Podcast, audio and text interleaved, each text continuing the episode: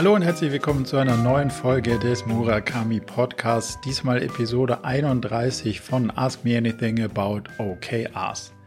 Wir haben die Frage beleuchtet, wie man klassisches IT-Projektgeschäft in OKRs abbildet und wie man es schafft, dieses Projektgeschäft vielleicht in ein Produktgeschäft zu überführen.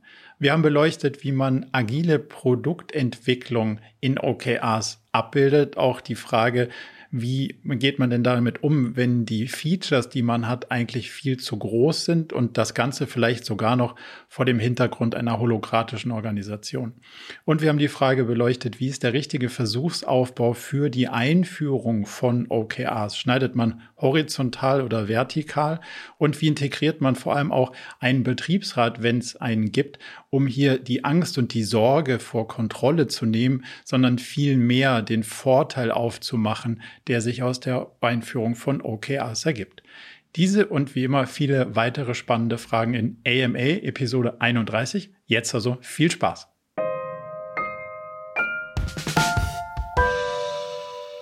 Starten wir doch einfach rein. Ganz herzlich willkommen zur nächsten Folge der Ask Me Anything About OKRs Reihe und gerne Verena mit der ersten Frage. Hallo zusammen. Ja, super. Ähm, meine erste Frage ist, also wir überlegen, OKR auch einzuführen. Und erstmal war die Idee, zumindest jetzt grob von unserer Geschäftsführung, das nicht äh, unternehmensweit, zum Beispiel erstmal auf der ersten oder zweiten Führungsebene auszurollen, sondern erstmal nur in einem Teilbereich unseres Unternehmens. Die Sache ist, dass wir da interdisziplinär arbeiten. Ähm, wir sind ein Medienhaus und wir würden das zum Beispiel, wir belegen das jetzt nur für den Bereich äh, digitale Newsprodukte auszurollen. Da sitzen aber Kollegen, die natürlich auch organisatorisch woanders hingehören, die aber ressourcenmäßig schon auch einen gewissen Teil bei uns dann ähm, in diesem Themenfeld, sage ich mal, ähm, Ressourcen quasi einbringen. Und deswegen wollte ich mal kurz fragen, ob sowas problematisch ist und ob es klüger ist, das erstmal in der ersten und zweiten Führungsebene auszurollen und dann später in die einzelnen Teams oder wieder so der beste Weg wäre? Also du hast ja quasi schon rausgearbeitet, wo die, ähm, wo die Probleme liegen. Demzufolge teilen wir deine Sichtweise darauf, dass es wahrscheinlich problematischer ist, weil du willst ja es schaffen, dass die, dass die Ziele auf die Ressourcen gemappt werden. Also dass du die Ziele, die du dir vornimmst, auch möglicherweise erreichen kannst oder möglichst erreichen kannst, weil du alles hast, was du brauchst, um diese Ziele zu erreichen. Wenn der Versuchsaufbau jetzt schon so ist, dass rechts und links per Definition Ressourcen erforderlich sind, die wir gar nicht in diesem Versuchsaufbau mit adressieren können, dann wissen wir im Vorfeld schon, dass das wahrscheinlich problematisch wird, weil wir uns ja mit den anderen nicht darüber abstimmen können und auch dann nicht das Commitment kriegen, dass die sagen, ja, okay, wir machen was dafür, dass wir das Ziel erreichen oder nee, kannst du vergessen, musst du alleine klarkommen. Und das ist wahrscheinlich genau die Argumentation, die dann dazu führt, dass wir sagen, der beste Versuchsaufbau ist immer die gesamte Breite zu machen und nicht einen Durchschuss in die Tiefe. Weil man muss sich auch die Frage stellen, was will ich denn eigentlich beweisen? Und dass OKRs als Modell funktioniert, das ist ja schon bewiesen. Das brauche ich nicht in einem kleinen Versuchsaufbau sozusagen zu beweisen. Der spannende Teil ist, funktioniert das für uns dafür die Ressourcen auf die richtigen Themen zu allokieren. Und dann ist der Versuchsaufbau viel valider, die ganzen Themen mit abzudecken und nicht die ganze Tiefe mit zu adressieren, sondern nur die ersten beiden Ebenen zu nehmen, zu gucken, was hat das hier für einen Benefit für mich. Und kann ich dann, wenn ich da den Versuch sozusagen positiv abgeschlossen habe, in die nächste Ebene runtergehen. Also wir würden auch die Empfehlung haben, dass man nicht den Durchschuss probiert, sondern dass man die ganze Breite, aber nicht die Tiefe nimmt. Jetzt hast du geschrieben, dass du drei Fragen hast. Wir können direkt die anderen. Schriftlich nochmal, ja, danke, ja, super. Wir, wir nehmen sie gleich alle drei. Ich, ich würde einfach mal die beiden zusammenstellen, äh, können wir ja dann mhm. in der Antwort auseinander dividieren. Also einmal ist es, ich weiß nicht, wie es bei anderen Häusern ist, gibt es da Probleme im Betriebsrat? Ich habe das schon mal so ganz grob mal mit meiner Kollegin, die im Betriebsrat ist, mal so durchgesprochen, ne, was das Framework so bedeutet und äh, was es so für Chancen hat. Und da kam direkt die Info, dass das Betriebsrat mitbestimmungspflichtig sei und dass es naja, zumindest schon mal darauf geguckt werden müsste, weil ja auch Leistungskontrolle durchgeführt werden kann, dadurch, dass man regelmäßig sein, also wöchentlich sein, seine, sein, seinen Stand quasi eincheckt, zum Teil ja auch auf Mitarbeiterebene, wenn man das so weit treiben will. Das, also das ganze Thema Betriebsrat ja. ist eine Frage. Soll ich gleich die andere hinter, hinten dran stellen? Ich würde, bevor wir okay. lange, lange uns quasi mhm. mit den Fragen, äh, bevor wir die lange behalten mhm. müssen, würde ich sie versuchen zu beantworten. Okay. Weil die ist, also die ist natürlich berechtigt. So. Das ohne den Betriebsrat zu machen, ist wahrscheinlich ungeschickt bis unmöglich. Irgendwo was dazwischen. Demzufolge würde ich auf jeden Fall vorschlagen, die Kolleginnen und Kollegen aus dem Betriebsrat einzuladen, an dem ganzen Thema zu partizipieren. Weil man muss mal verstehen, was das Ganze für die Mitarbeitenden soll. Und das Ziel, so zumindest wie wir es verfolgen, ist es, Stress und Überforderung zu reduzieren und die verfügbaren äh, Ressourcen auf die wichtigsten Themen zu allokieren, sodass ich dann jederzeit, wenn der Tag vorbei ist, sicher sein kann, dass ich die wichtigsten Themen im Auge hatte und mich deswegen nicht übermäßig stressen muss, weil der Blumenstrauß der Dinge, die ich machen könnte, ist ja unendlich. So das hilft eigentlich den Mitarbeitenden, ihren Job besser zu orchestrieren, sich mit den Kolleginnen, Chefs und so weiter abzustimmen und dann darauf natürlich auch Rückschlüsse zu ziehen, was hat denn jetzt eigentlich funktioniert und was nicht. Wenn man Steuern in Unsicherheit unterstellt, dann kann man gleichzeitig auch nicht unterstellen, dass die Ursache in meinem Handeln liegt, die zur gewünschten Wirkung führt. Heißt, ich kann keine Leistungskontrolle durch OKRs in einem komplexen Umfeld vornehmen, denn das würde ja unterstellen, dass jegliches Result auf meinen Handlungen basiert. Kann sein, muss aber nicht. Kann aber auch sein, dass ich gehandelt habe, es aber nicht zu einem Result geführt habe. Das macht ja gerade Komplexität aus. Deswegen glauben wir ja auch, es dient nicht zur Leistungsbeurteilung. Und wenn es nicht zur Leistungsbeurteilung dient, dann kann ich auch eigentlich als Betriebsrat gar keine Angst davor haben, dass es dazu verwendet wird, wenn es denn richtig verwendet wird. Da muss man natürlich alle Beteiligten einladen, es mal zu verstehen, was soll uns das System denn A bieten? Also wo kann ich denn Benefits generieren für die Mitarbeitenden?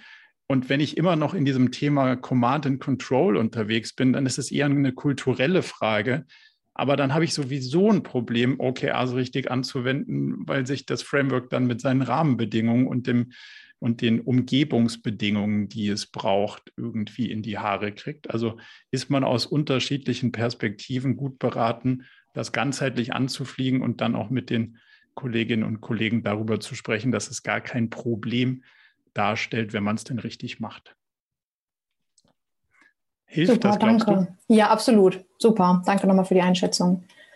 Und dann meine letzte Frage, die ist jetzt mal mehr so praktisch. Wenn wir das jetzt in der Breite einführen, habe ich das dann richtig verstanden, dass dann zum Beispiel die Geschäftsführung oder die operative, also der CEO, bei uns heißt das Geschäftsführung, dass die das erste OKR-Set äh, definieren. Also es geht natürlich immer um erstmal Strategie, Vision, Werte. Das, das, das leitet sich ja letztendlich dann das OKR-Set dann davon ab, wo wollen wir hin.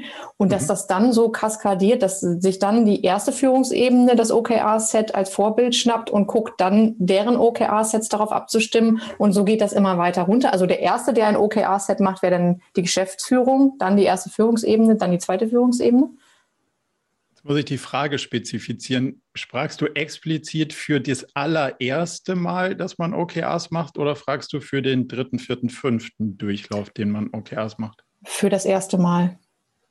Für das erste Mal halten wir es für das Vertretbarste, dass wir mit einer, mit so einer Art größtmöglichen Empathie so vorgehen, dass die ersten beiden Ebenen ihre Sets machen. Das heißt, die äh, Geschäftsführung plus eins, die machen ihre Sets und Geschäftsführung macht ein Set. Und dann treffen wir in einem Workshop aufeinander, legen die Karten mal übereinander und gucken, wie passt denn das Puzzle eigentlich zusammen. Weil, wenn es so ist, wie du sagst, man hat Vision, Mission, Strategie und Werte, dann dürfte das nicht komplett auseinanderfallen, das Puzzle, sondern es müsste schon halbwegs in die richtige Richtung gehen. Richtig heißt, zwei Leute machen aus unterschiedlichen Perspektiven den Job und denken über einen ähnlichen Sachverhalt nach und kommen zu einem ähnlichen Ergebnis, dann passen die Puzzleteile ja ganz gut zusammen. Wenn das nicht der Fall ist, sehen wir ziemlich gut, dass wahrscheinlich in diesem Layer darüber Vision, Mission und vor allem Strategie wahrscheinlich noch Informationsbedarf herrscht, der dazu führt, dass die Leute nicht antizipieren können, wo sehe ich den Ball denn im nächsten Quartal hingehen. Und was ich mit empathischem Ansatz meine, ist, dass wir die Teams darunter nicht im Sinne von Oldschool, das sind eure Ziele und jetzt macht mal gleich von Anfang wieder frustrieren und sagen, naja, das ist ja doch wie früher, sondern zu sagen, schau, ich erkläre euch mal den Prozess. Der Prozess beim zweiten, dritten, vierten Mal nimmt von unten die Themen aus dem Unternehmen komplett auf und verdichtet es nach oben, was uns die Impulse geben wollen. Damit wir die Organisation aber nicht gleich am Anfang überfordern, machen wir das nicht in seiner formaljuristischen Form, also in Form von die Ebenen drunter formulieren ihre OKR-Sets, sondern wir gehen mal in den Ebenen, die wir gerade besprochen haben, also Geschäftsführung plus eins hin und überlegen so empathisch wie möglich, was hätten uns die Teams denn mit auf den Weg gegeben, wenn wir sie explizit um ein OKR-Set gebeten hätten. So. Und wenn wir das haben, dann ist das unsere Verhandlungsmasse und unsere Arbeitsmasse für den OKR-Workshop. Da fahren wir die beiden Ebenen übereinander, gucken uns Abweichungen an, also welche Themen kamen von unten, die die Geschäftsführung nicht auf dem Zettel hat. Welche Themen hat die Geschäftsführung auf dem Zettel, die von unten nicht untermauert werden? Und dann gucken wir uns an, wo könnte denn das herkommen, dass diese Abweichungen rechts und links so sind? Und entweder fehlt ein bisschen was an der Strategie oder es gibt inhaltliche unterschiedliche berechtigte Punkte, das so oder so zu interpretieren für das nächste Quartal. Das diskutieren wir aus, machen das Company Set fix, machen die, die ähm, Sets plus eins fix, bringen das dann in die Teams und sagen, schaut mal, so empathisch wie möglich haben wir all eure Themen antizipiert. Das hier ist jetzt mal der Version 1 Entwurf, mit dem fahren wir jetzt mal ein Quartal, um da reinzukommen, um das zu lernen, um irgendwie den Umgang mit OKRs besser zu ähm, implementieren. Und im nächsten Quartal fahren wir den Prozess dann von unten nach oben, sodass ihr komplett involviert seid. Und mit dem Vorgehen schaffst du es, die Teams nicht zu überfordern, aber sie gleichzeitig auch nicht zu frustrieren im Sinne von, da diktiert mir ja schon wieder jemand was in den Zettel. Jetzt ist da irgendwie gar nichts anders als vorher. Na, herzlichen Dank.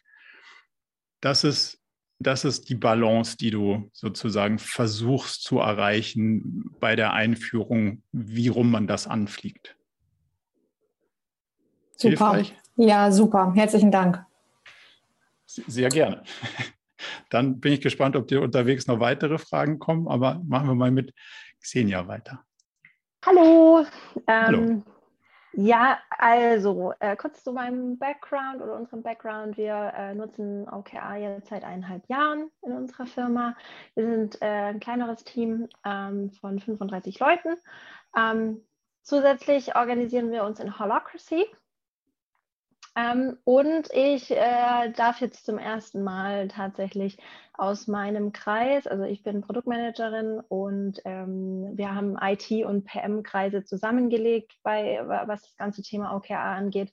Und ich bin zum ersten Mal dafür verantwortlich, ähm, unser Board zu präsentieren in, äh, in der großen Runde. Lustigerweise findet un, find, finden unsere Alignment Days tatsächlich morgen statt.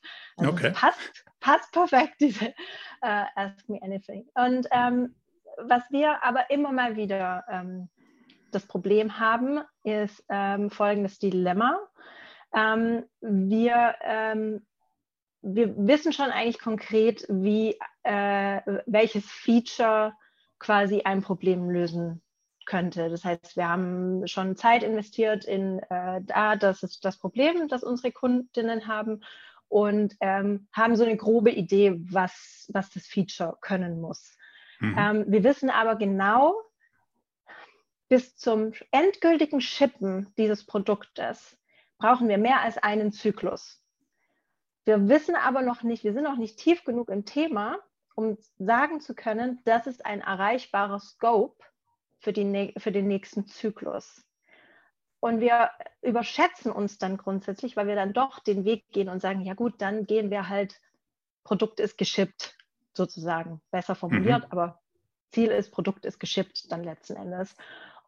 Und dann ist sehr viel Frustration, weil wir dann während des Trimesters dann doch erkennen, wenn wir tiefer in, äh, in, ins Doing einsteigen, ha, da waren jetzt doch viele Sachen, die wir nicht haben kommen sehen, die, die es wieder länger machen.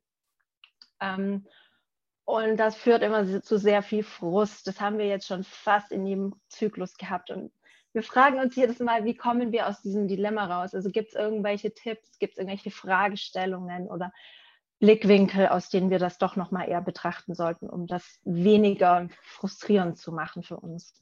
Ja, da stecken ganz viele potenzielle Themen drin, an denen wir mal vorbeifliegen können oder die wir mal, die wir mal versuchen können zu adressieren. Zwei Punkte, die ich als erstes versuchen würde. Der erste Punkt ist, wenn es nicht in Quartal passt oder Trimester, wie ich gerade verstanden habe, aber also das ist ja egal, also in den Zeitrahmen passt, mhm. muss man es kleiner machen. Punkt.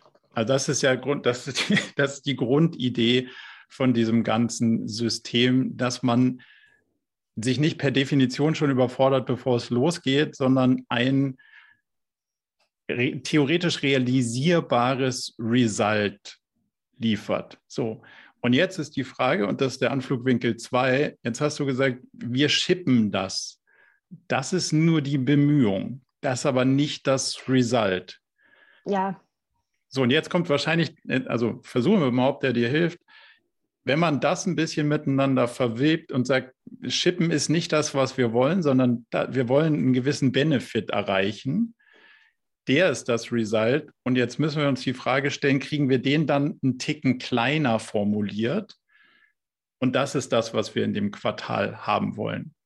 Weil wir wollen ja, dass die Kundinnen damit schon einen gewissen Benefit produzieren können und der kann atmen. Also da wissen wir sowieso noch nicht, wie gut das Feature ist, was wir bauen, um diesen Benefit zu generieren. Der atmet ja sowieso.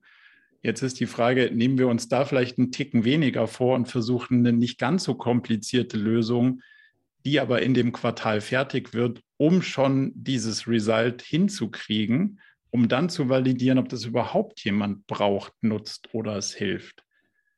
Kommst du von der, kommst du damit ein Stück weiter?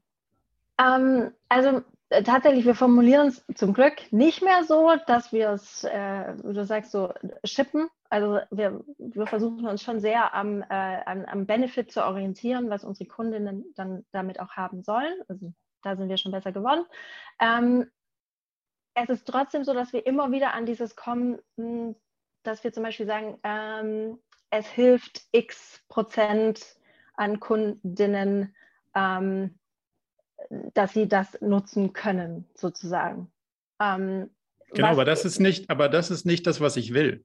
Ich, also du schuldest nicht die Bemühung, sondern du schuldest den Effekt der Bemühung. Also das Nutzen können ist auch nicht besser als das Shippen.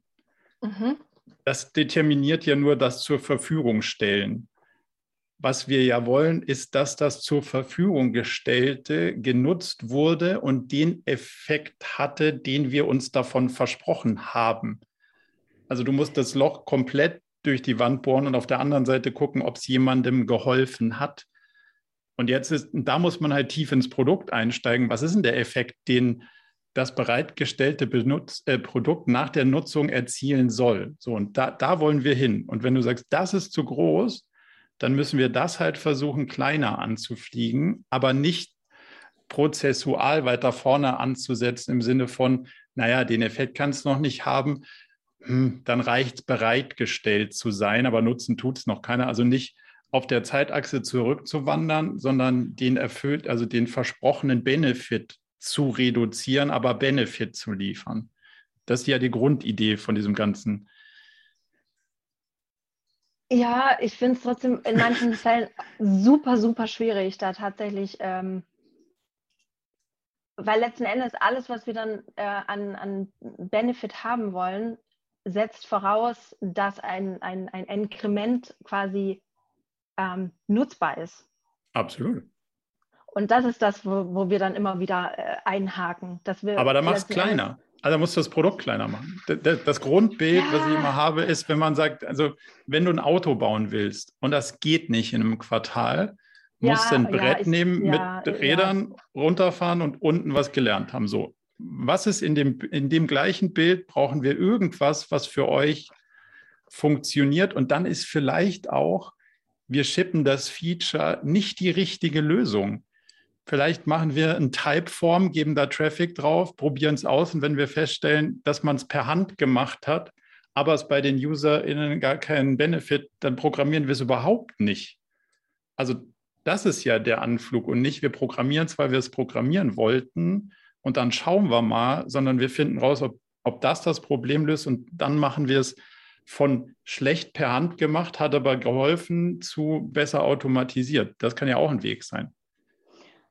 Ja, das klingt in der Theorie immer so einfach. ja, das ist anstrengend, das ist mir schon bewusst, aber das hat halt damit was zu tun, dass man daraus, da anders würdest du es ja wiederum nicht lernen, ob es irgendwie jemand haben wollte, weil dann hast du es ja am Ende doch programmiert, ob, obwohl es keiner so wirklich wollte. Ja. Okay, gut. ich, ich, ich sehe dich noch begrenzt begeistert, aber das geht ohne, ohne konkrete Beispiele natürlich auch ein Stück ja, ähm, sch schwieriger. Also auf, ja. in so einem fiktiven Ding kann ich dir natürlich auch nur generisch antworten. Ja, ich weiß. Ja, ich würde ich würd dir ganz gerne alles erzählen, aber das darf ich halt auch nicht. Ne? Ähm, von daher, äh, schwierig. Ja. Aber das, die, nee, das ist die okay. Grundidee. Und, und, vielleicht noch der, der andere Anflugwinkel holokratisch und OKRs hat eine Menge Stolperfallen, also ich eine Menge. Weiß. Manchmal liegen auch da die Probleme, just saying. So. Ja, ja, tatsächlich den einen oder anderen, äh, also mir kam das dann auch tatsächlich an einer anderen, einer oder anderen Stelle, als du meintest, ja, das müsste man dann so machen, dass manchmal auch die Erwartungshaltung quasi ähm, aus anderen Kreisen auch eine andere ist. Ähm, Im Sinne von, wir schippen noch ein nicht so tolles Produkt und lernen damit. Also der normale Lean Startup Ansatz ist manchmal nicht der gewollte, sondern es soll dann zum Schluss schon das, ich sage jetzt mal, shine, fancy, shiny Produkt mit der Schleife drum sein. Ähm, da muss man sich aber fragen, ob agile Produktentwicklung der richtige Weg ist. Ja. Also das hat ja alles Konsequenzen und wenn ich die ja. Konsequenzen nicht haben will, dann ist vielleicht der Weg dahin nicht der richtige. Kann man auch mal diskutieren. Okay, gut. Dankeschön. Ich sehe, ja. ja, ja, ich weiß, dass wir viele Baustellen noch haben. Alles gut, wir, wir können alle einzeln beleuchten. Okay, danke schön. Danke dir. Doreen, du hattest dazu eine, eine Zwischenfrage, wenn ich es richtig Die hat sich aber in eurem Gespräch wieder erledigt, deswegen habe ich die Hand wieder runtergenommen. Okay. Und ähm, ja, nee, macht erst mal weiter. Okay, super. Dann Julia. Ja, hallo. Ähm, ich bin seit Mai in der Organisation, die OKR schon seit circa zwei Jahren nutzt und ähm, wurde da jetzt frisch als OKR-Champion, wie auch immer, benannt. Und mir fällt auf, dass sich viele von diesen Stolpersteinen, die ihr immer beschreibt, da auf jeden Fall im täglichen Doing eingeschlichen haben. Die größte ist, Key Results sind grundsätzlich eigentlich einfach To-Do-Listen mhm. oder Meilensteine. Und ähm, die, äh, das größte Argument, warum das so ist, ist, naja, weil wir es nicht messen können. Noch nicht messen können. Ähm, oder weil es irgendwie schwierig quantifizierbar ist und deswegen nicht gemessen wird. Und ähm, wie geht ihr mit solchen Argumentationen um? Beziehungsweise es kann ja sein, dass ähm, jetzt gerade bei dem Startup oder so ähm, die Messgrößen einfach noch nicht entwickelt sind. Also auch das Material um die oder die Instrumente, um das zu messen, einfach noch nicht erfasst wird. Ähm, plant ihr dann sowas als Vorabmaßnahme oder was auch immer in, in OKRs mit ein? Oder wie geht ihr hm. bei sowas vor? Ähm, genau, ja also was der dahinter steht, ist, wenn man sagt, wir können das noch nicht messen und wir müssen das erstmal aufbauen, dass man das messen kann, zielt man wahrscheinlich zu hoch. Dann hängt man wahrscheinlich am Ende des Tages auf einer so einer KPI-Ebene. Was wir suchen ist nicht die KPI-Ebene. Was wir suchen ist der, der, der messbare Indikator für die Result-Ebene, die dazu führt, dass die KPI-Ebene sich bewegt. Mhm. Deswegen muss die Messung der Results auch nicht high sophisticated sein, sondern ich brauche einen validen Indikator, der mir zeigt, wie gut funktioniert denn das hier, was ich tue, damit ich, den, damit ich die Connection hinkriege zwischen den To-Dos, also ich mache A, B, C und ich hoffe, es kommt was raus. So, und selbst wenn ich noch nicht sagen kann, dass ich es genau messen kann, was rauskommt, will ich zumindest mal trotzdem formulieren, A, was ich hoffe, was rauskommt und B, eine grobe Annäherung dafür kriegen, dass das, was ich hoffe, was rauskommt, unabhängig von dem, was ich reinstecke, nämlich unabhängig von dem, was ich tue, dass das den äh, irgendwie gearteten Effekt hat. Hast du eine, eine Vorstellung für uns, um, um welche Themen es so grundsätzlich geht, wenn, wenn man es mit dem To-Do sozusagen versucht? Ähm, also ich dachte, mir hätte das Beispiel von Xenia ganz gut geholfen. Ähm, wenn man sagt, äh, okay, wir haben jetzt ein neues Feature, das welchen Effekt auch immer haben soll, delivered mhm. und jetzt wollen wir messen, ob es dieser Effekt war. Ähm, es sind mir jetzt auf Anhieb nur eingefallen, ich kann die Kunden einfach nur fragen. Also das Feature sollte mehr Klarheit äh, hervorbringen und dann frage ich die 50 Leute, die es genutzt haben, auf einer Skala von 1 bis 10, wie viel mehr Klarheit hattet ihr jetzt? Oder wie würdet ihr sowas dann messen als Result? Klarheit per se ist wahrscheinlich auch schon äh, ein, ein, schwieriger Begriff, weil, also frag mal die Leute, ob sie klar sind. Das wirst du wahrscheinlich auch wilde Antworten kriegen.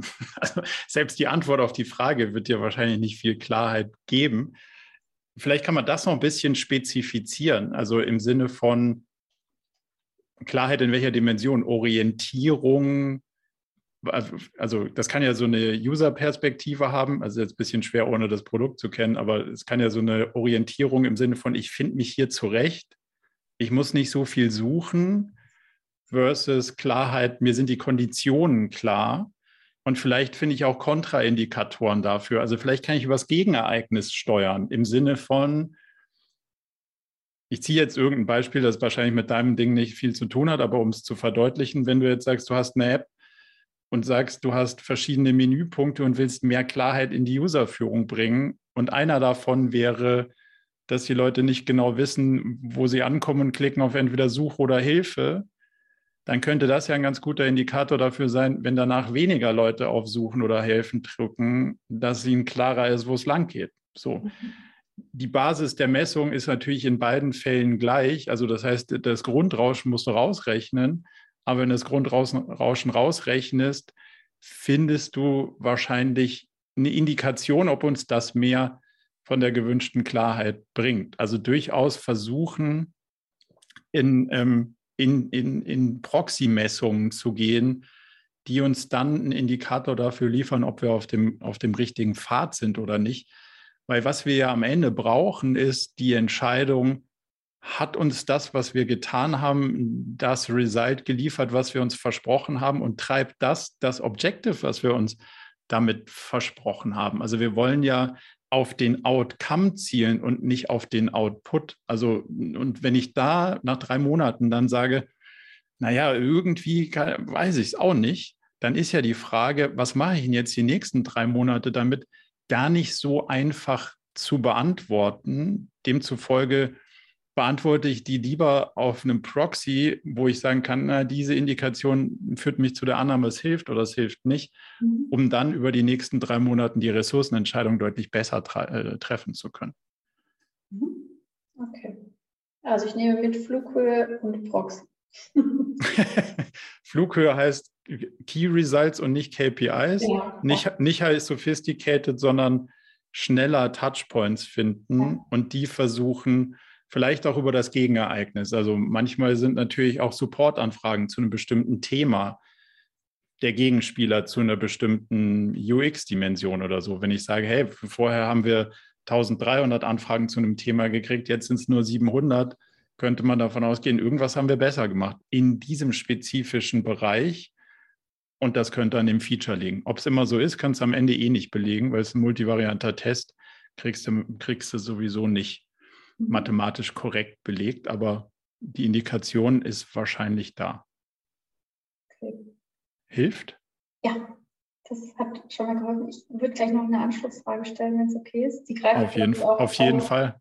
was ähm, zwei, drei andere äh, interessiert, das Thema Tagesgeschäft. Also ich habe schon äh, in Erfahrung gebracht, dass ihr sagt, dass man das auf jeden Fall beides abdecken soll, damit man sichtbar macht, ähm, gegen was man tradet und so weiter. Mhm. Ähm, äh, ich frage mich, wie kann man für wiederkehrende Aufgaben, die einfach gemacht werden müssen, sinnvolle, motivierende Objectives formulieren, ohne da künstlich was rein zu interpretieren. Also die Lohnbuchhaltung ja. am Ende des Monats muss gemacht werden, sonst haben die Leute ihre Löhne nicht. Das heißt aber nicht, dass ich da jedes Mal ein geiles Veränderungsprojekt draus mache. Nö. So. Aber das ist die, ich weiß auch nicht warum, das ist die am meisten gefragteste und für mich total, das ist die unspannendste Frage der Welt, weil das, also da ist OKRs völlig ungeeignet für. Das ist Steuern in Unsicherheit. Das heißt, ich weiß auch nicht genau, wie es um mich herum aussieht. Ich habe Ressourcen, muss die irgendwo drauf hin wetten und dann schaue ich, was passiert.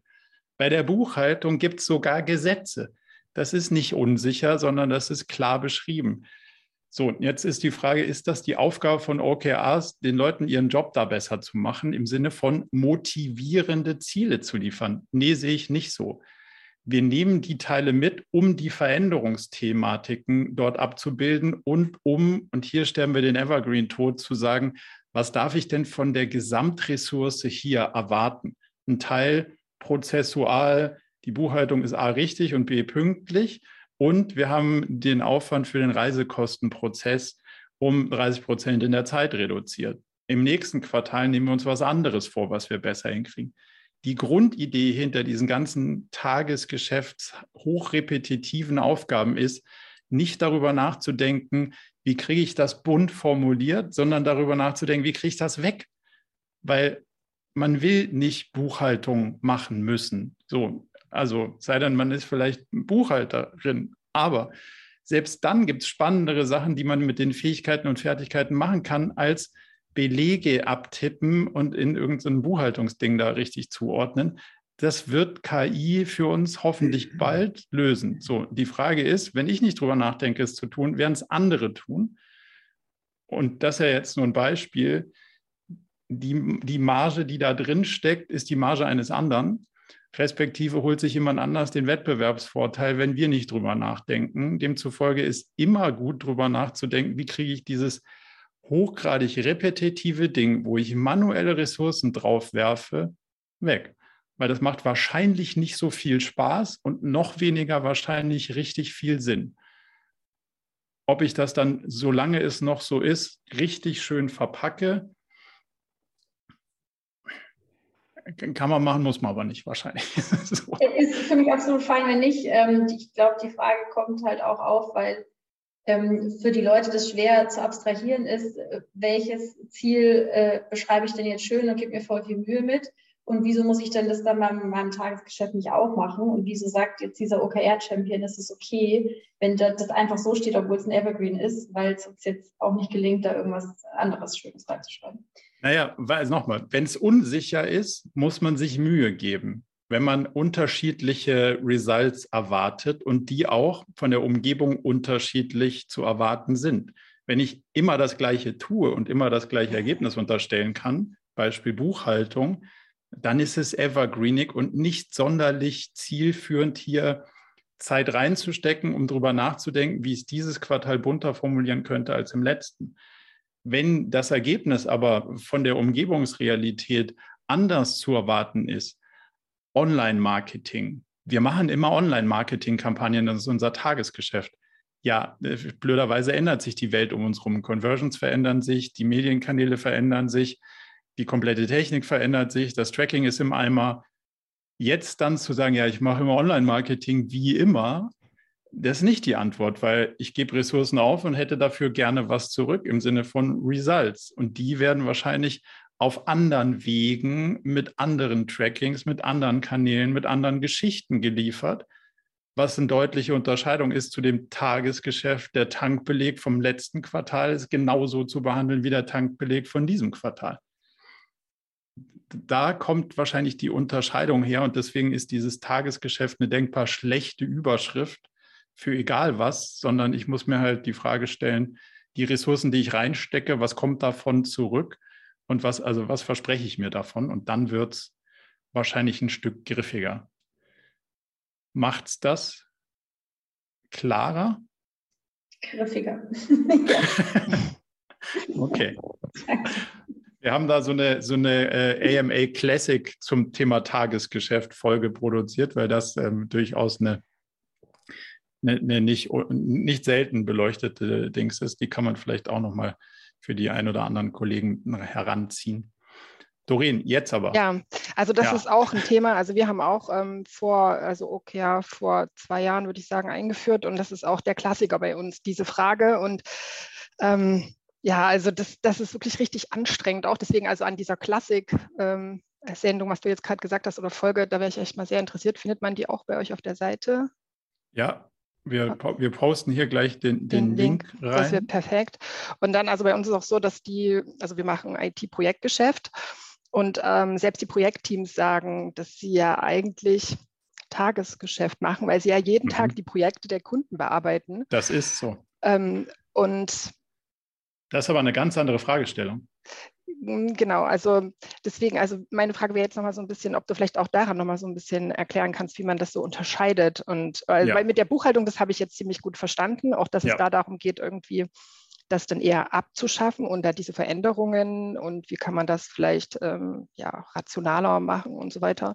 Aber wie ist das bei, also wird, da wird ja immer gesagt, ja, wir machen ja, was der Kunde dann möchte und da gibt es auch kein, also genau. da gibt es auch natürlich Features, aber auch nicht so das, was äh, vor ein Thema war, weil natürlich am Ende der Kunde ja entscheidet, ob er es haben möchte oder nicht. Ähm, also der eine nur. Ähm, ja, also vielleicht kannst du da noch mal kurz was dazu sagen, weil da werden wir ja sicher nicht die einzige Firma sein, die in dem nee. Projektgeschäft tätig ist. Genau. Absolut nicht. Also die Antwort jetzt ist eine essentiell andere als die Antwort gerade. Perfekt. Gut, dass ich so. die Frage mal gestellt habe. naja, was wir, also muss man noch mal einmal rauszoomen. Was soll OKRs mir dienen? Ich habe Ressourcen X und versuche dann zu den Ressourcen, die ich habe, die sinnvollsten Sachen zu finden, die ich mit meinen Ressourcen machen kann. Und zwar inhaltlich, die dann am meisten bringen wieder die Diskussion von vorhin, die wir mit Xenia hatten, welches Feature liefert welches Result und nicht, wann kann ich welches Feature abliefern.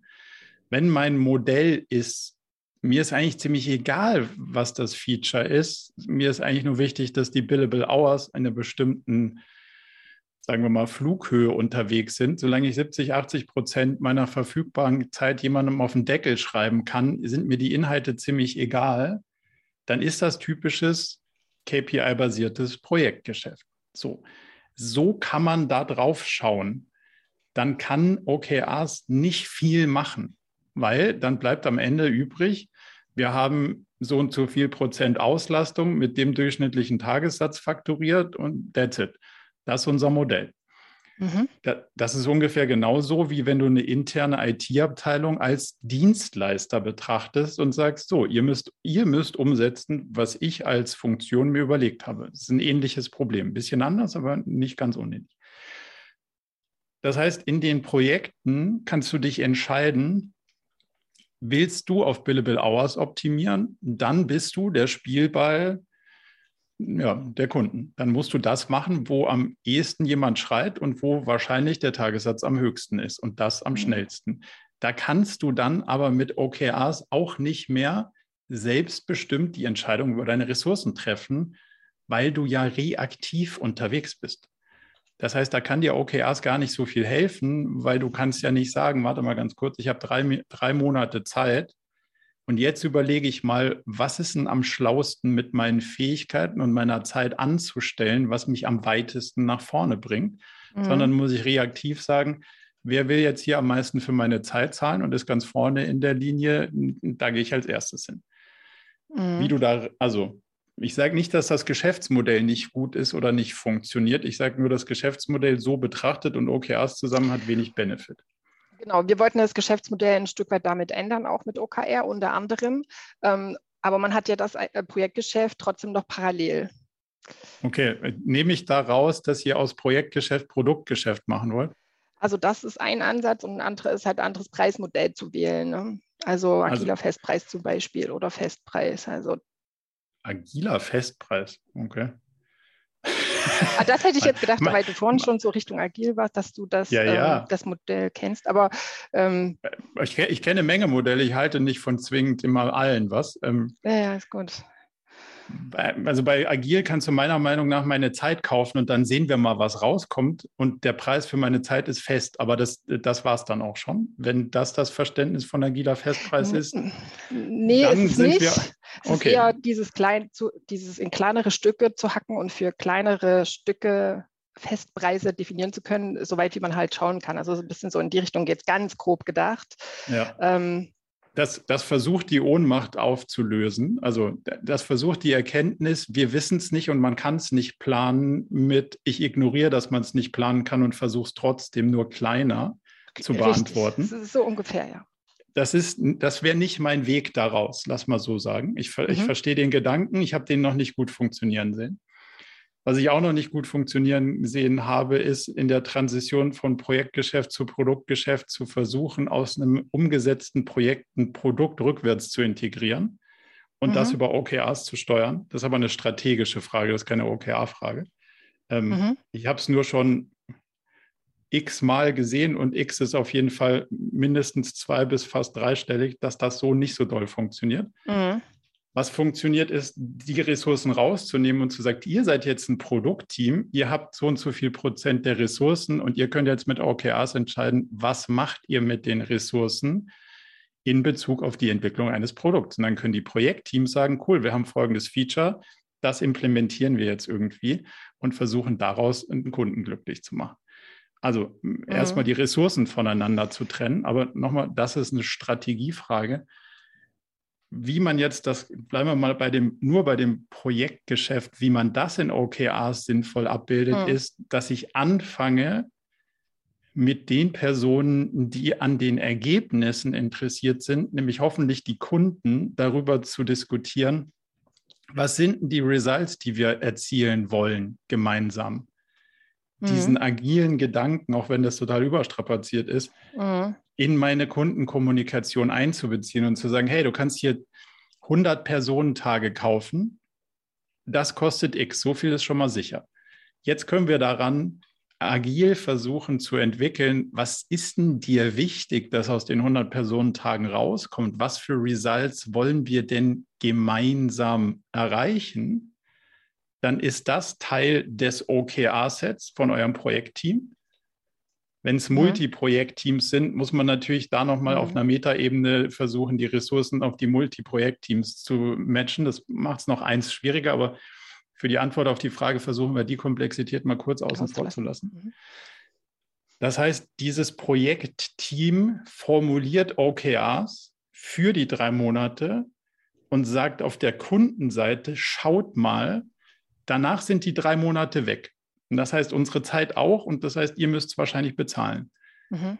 Jetzt hätten wir aber ein gemeinsames Verständnis davon, wenn für das Geld für die drei Monate diese Sachen, die hier auf dem Zettel stehen, rauskommen und zwar an Results und nicht an shippable Sachen, dann müssten wir beide ja happy sein. Können wir uns darauf einigen?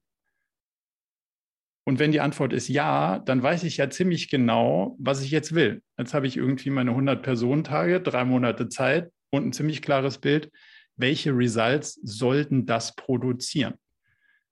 Und dann kann okay, ich anfangen verstehe. zu arbeiten. So, und dann verstehe. habe ich Alignment of Interest zwischen dem hm. Projektteam. Und wenn mir jetzt noch einer sagt, ja, wir machen ja immer das Gleiche wie immer, dann fresse ich einen Besen.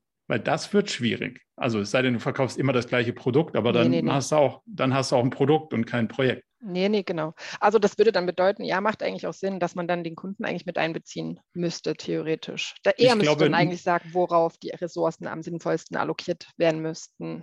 Das ist meiner Meinung nach die einzige Chance, wie man agile Software auch nur im Ansatz verkaufen kann, ohne danach auf irgendeiner Seite des Tisches in enttäuschte Augen zu schauen. Mhm.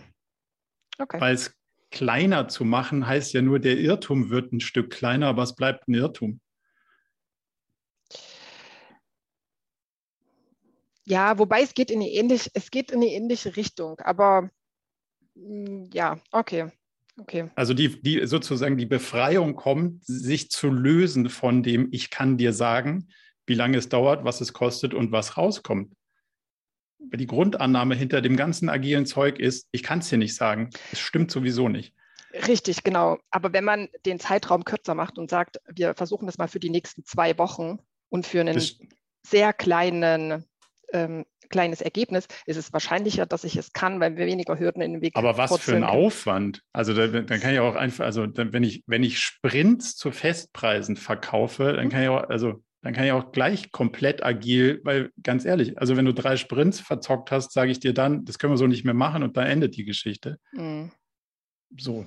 Also, ja, es funktioniert ja auch nur semi. Erfahrung betrachtet.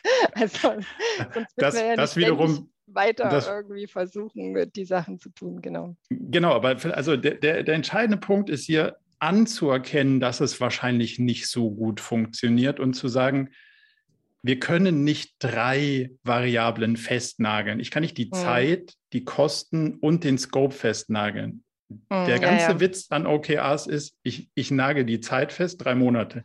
Ich nagel die Ressourcen fest und was atmet, ist der Scope. Und jetzt sind, lieber Kunde, du und ich zusammen in einem Boot und versuchen, dass das Bestmögliche aus den Ressourcen rauszuholen ist. Und wenn das nach zwei Wochen totaler Käse ist, dann müssen wir halt nochmal sprechen und uns in die Augen gucken. So. Ja. ja. Das ist klar. unsere Erfahrung nach der Weg daraus ein Stück. Ja, ja. Okay. Gut, Damit aber das heißt dann, geworden? dass für die Projektteams dann OKR eigentlich fast dann nur Sinn macht, wenn man eben das, wie gesagt, die, den Kunden mit einbezieht. Sonst ähm, macht es eigentlich auf wenig Sinn. Solange ich auf Billable Hours und also Auslastung und Durchschnittstagessätzen und Co. irgendwie versuche, die Teams zu steuern, ist es ja eine null inhaltliche Diskussion und dann kann ich in OKRs auch nicht wirklich was, was soll ich denn da diskutieren im One-on-One? -on -One? Na, wie ist deine Auslastung? Geht so. Ja, dann gib dir mal Mühe. Ja, mache ich. Da, das, ja. hat, das hat recht wenig Fleisch am Knochen und macht deswegen nicht so viel Sinn. Das würde auch ein bisschen erklären, warum es ein bisschen mh, mm, schwierig war, vielleicht bis jetzt. Gut. Das, das, freut mich, wenn da, also wenn es zumindest mal den Hauch einer Chance hast, dass du glaubst, dass es anders besser funktioniert, dann haben wir schon, dann haben wir heute schon was gewonnen. Alles klar, ja, auf jeden Fall. Super. Dann, Michael. Ja, hallo. Ähm, jetzt haben wir schon sehr viele Details gehört. Wir stecken da noch ganz am Anfang haben uns jetzt gerade vor zwei Wochen entschieden oder haben vor, OKRs bei uns einzuführen. Und jetzt ähm, war meine konkrete Frage wirklich, wir brauchen dann einen Profi, der uns da in die Hand nimmt und uns praktisch äh, hilft, die ganze Sache auch ordentlich einzuführen. Dass wir nicht jetzt irgendwie selber versuchen, irgendwie mal so ein bisschen, weil ein bisschen schwanger geht halt nicht und äh, da ist meine Frage kon konkret an euch, wie könnt ihr uns da unterstützen? Sprich, ähm, ich habe jetzt viel auf euren Seiten gesehen, viel Videos gesehen, das macht ihr richtig geil. Also wir sind auch so ein videoaffiner Verein hier. das freut uns. Genau, machen da sehr viel. Und ähm, ich habe noch nicht so richtig gecheckt, läuft es bei euch alles irgendwie online? Kommt ihr vorbei, schaut euch die Firma an, setzt ihr euch mit euren Klienten zusammen oder wie genau kann so eine Einführung funktionieren mit euch zusammen als Partner? Also ich, ich würde sagen, so viel wie die Dosis erforderlich ist, dass wir mit der Dosis, mit der geringstmöglichen Dosis den größtmöglichen Effekt erzielen. Also für Startups heißt das, wir bieten Ausbildungen und du kannst dir Videokurse angucken und es dann selber versuchen, bis zu, wir kommen komplett an Bord und fahren dein Unternehmen von Vision, Mission, Strategie, Werte, Kultur, OKRs.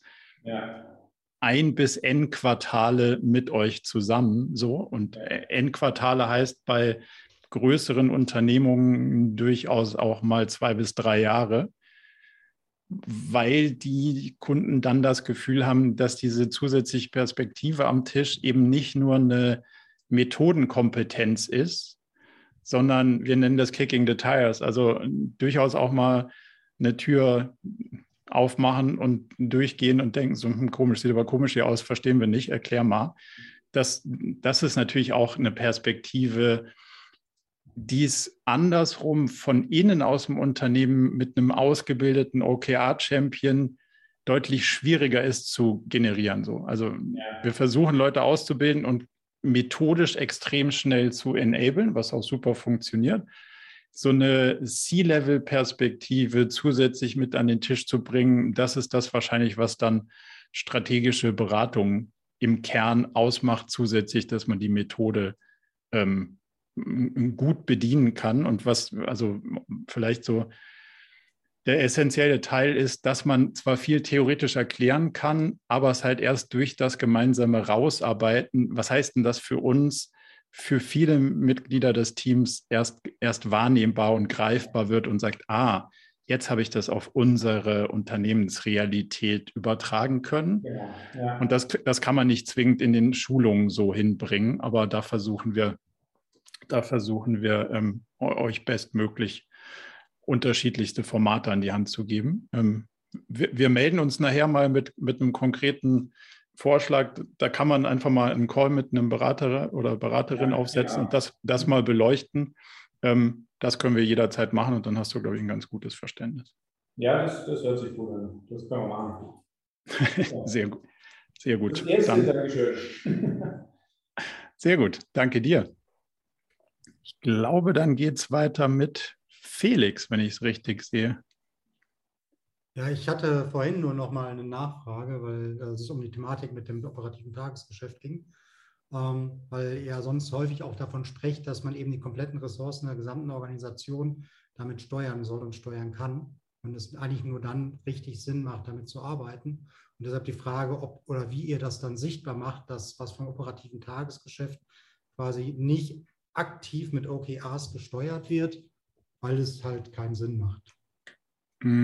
Also auf Company-Ebene sollte der Teil ziemlich gering sein. Das ist so ein bisschen wie so eine Rundungs, wie, wie, so, ein, wie so eine Rundungsunschärfe, die du ganz oben nicht deutlich machen willst, aber die du dem System unterstellst, dass Energie verloren geht.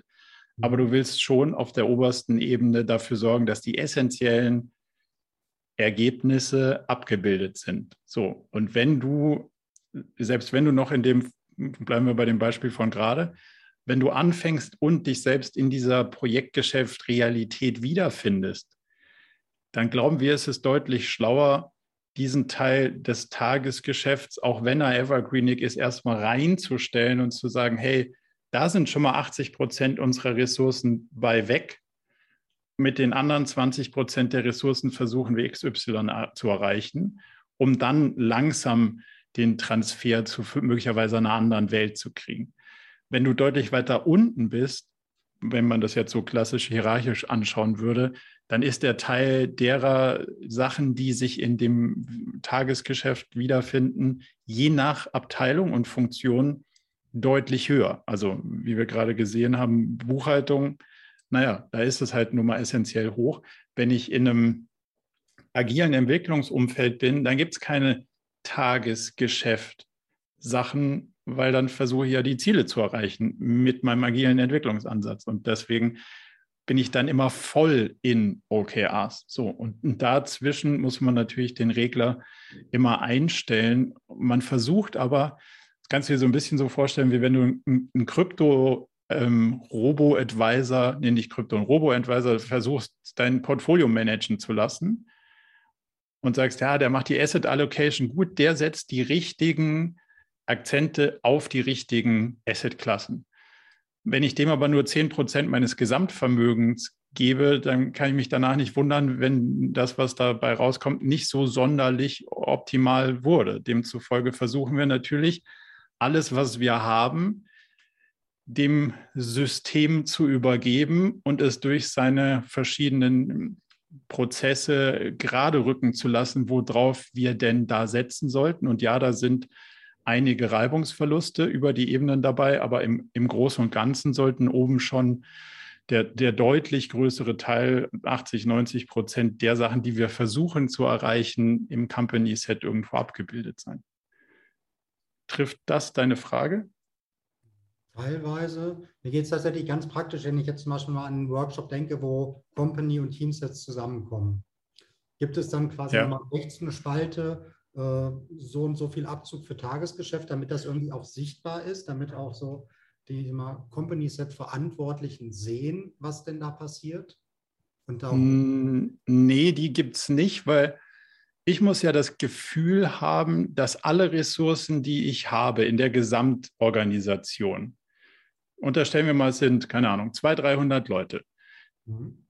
Drei Monate. So, und jetzt muss ich auf diesen Zettel schauen, wo das Company Set draufsteht und sage, wenn ich 300 Leute oder 200 Leute, was auch immer ich habe, wenn ich die auf diese Themen setze und genau das, genau heißt 70 Prozent oder mehr, von dem kommt, was da steht, hielte ich es für ein gutes Investment. Punkt. Das ist die, das ist die Kalibrierung. Mhm. Wenn ich sage, ich setze die gesamten Ressourcen, die ich habe, darauf, dass das hier rauskommt, plus oder minus, dann muss ich happy sein. Wenn ich feststelle, nee, also ja, das auch, aber ich habe ja noch meine Anforderungen aus dem Businessplan. Oder ihr wisst ja noch, ihr müsst hier euer Projektgeschäft mit mindestens so und so viel Billable Hours machen. Dann merke ich, das ist nicht richtig kalibriert. Und die Frage, bist du zufrieden, wenn das rauskommt, was da steht und die gesamten Ressourcen dieses Quartals weg sind? Die sollten wir mit Ja beantworten. Heißt im Umkehrschluss, mache ich nicht explizit, wo ich Reibungsverluste habe, sondern ich versuche den Deal so zu strukturieren, dass wenn der Deal eintrifft, ich danach das Gefühl habe, einen guten Deal gemacht zu haben und die Reibungsverluste sind eingepreist.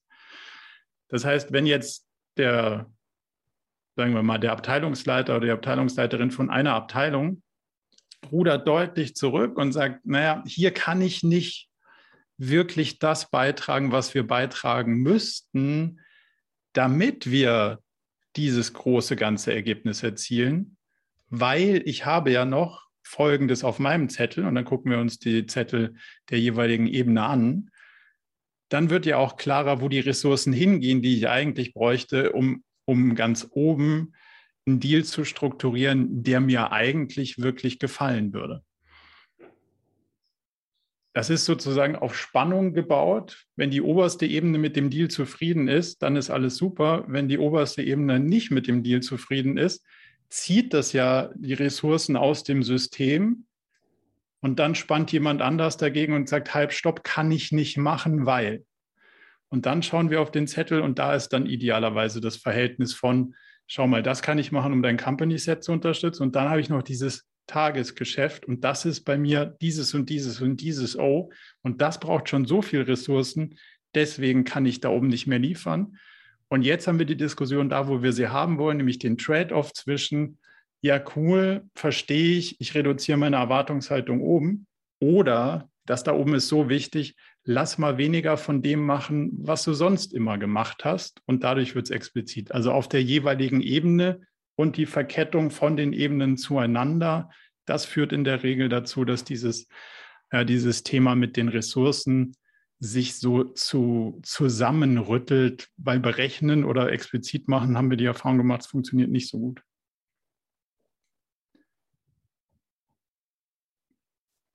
Damit aus, ausreichend klar oder noch nicht?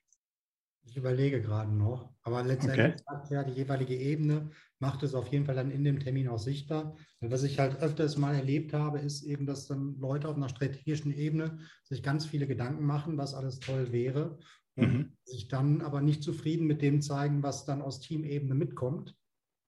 Genau. Teamebene anbietet und sagt, ja. hier aber macht mal mehr und wenn ich dann eben nicht sichtbar mache, was denn so das Tagesgeschäft ist, dann habe ich eben auch weniger argumentative Grundlage. Das stimmt, aber deswegen habe ich eben versucht herauszuarbeiten, dass du auf der Teamebene dann zum Beispiel ja ein O hast, wo du sagst, schau mal, dafür gehen 30 Prozent meiner Ressourcen drauf und dafür auch. Und das ist, wir können das zum Beispiel an dem, ähm, Doreen hatte ja vorhin dieses, wir wollen vom Projekt ins Produkt. Und da ist der Trade-off mega sichtbar, nämlich der Kunde schreit und will mir Geld dafür geben, aber eigentlich will ich ja ein Produkt entwickeln. So, und das Blöde ist, die Ressourcen lassen sich nur einmal investieren, nicht zweimal. Und entweder kann ich Billable Hours produzieren oder ich kann Features entwickeln, aber halt leider nicht beides. Wenn ich jetzt aber beides irgendwie sichtbar habe, dann kann ich sagen, okay, ich reduziere die Auslastung von 70 auf 40 Prozent und du kriegst folgende zwei Features. Wenn es heißt, ja, ah, das will ich aber nicht, dann sage ich, okay, du kriegst 70 Prozent Auslastung und kein Feature. Und jetzt sind wir in einer inhaltlichen Diskussion und darüber versuchen wir, das ist genau ja der, das Argument dafür, warum wir sagen, versuch sichtbar zu machen. Und ja, die Summe wird nicht, wird nicht trennscharf 100 Prozent ergeben, aber versuch Argumente zu finden, was du von den großen, von den großen Teilen deines Investments an Ressourcen erwartest, um es handelbar zu machen. Jetzt habe ich es verstanden. das freut mich sehr. Sehr gut. Gibt es darüber hinaus noch Fragen, die wir uns anschauen wollen? Im, Ch Im Chat sehe ich keine mehr. Wenn euch noch was unter den Nägeln brennt, dann gerne. Ansonsten haben wir auch die Stunde schon mal ganz gut ausgenutzt. Passt für den Moment? Dann würde ich sagen, nutzen wir die Gelegenheit. Und äh, dann sage ich ganz, ganz herzlichen Dank für eure, für die spannenden Fragen und Diskussionen. Und äh, kommt gerne jederzeit wieder vorbei. Wir hoffen, die Fragen und Antworten konnten euch so den einen oder anderen Impuls geben. Und wir freuen uns, bald wieder von euch zu hören. Dankeschön. Einen schönen Tag. Tschüss. Ciao. Ciao. Danke. Ciao.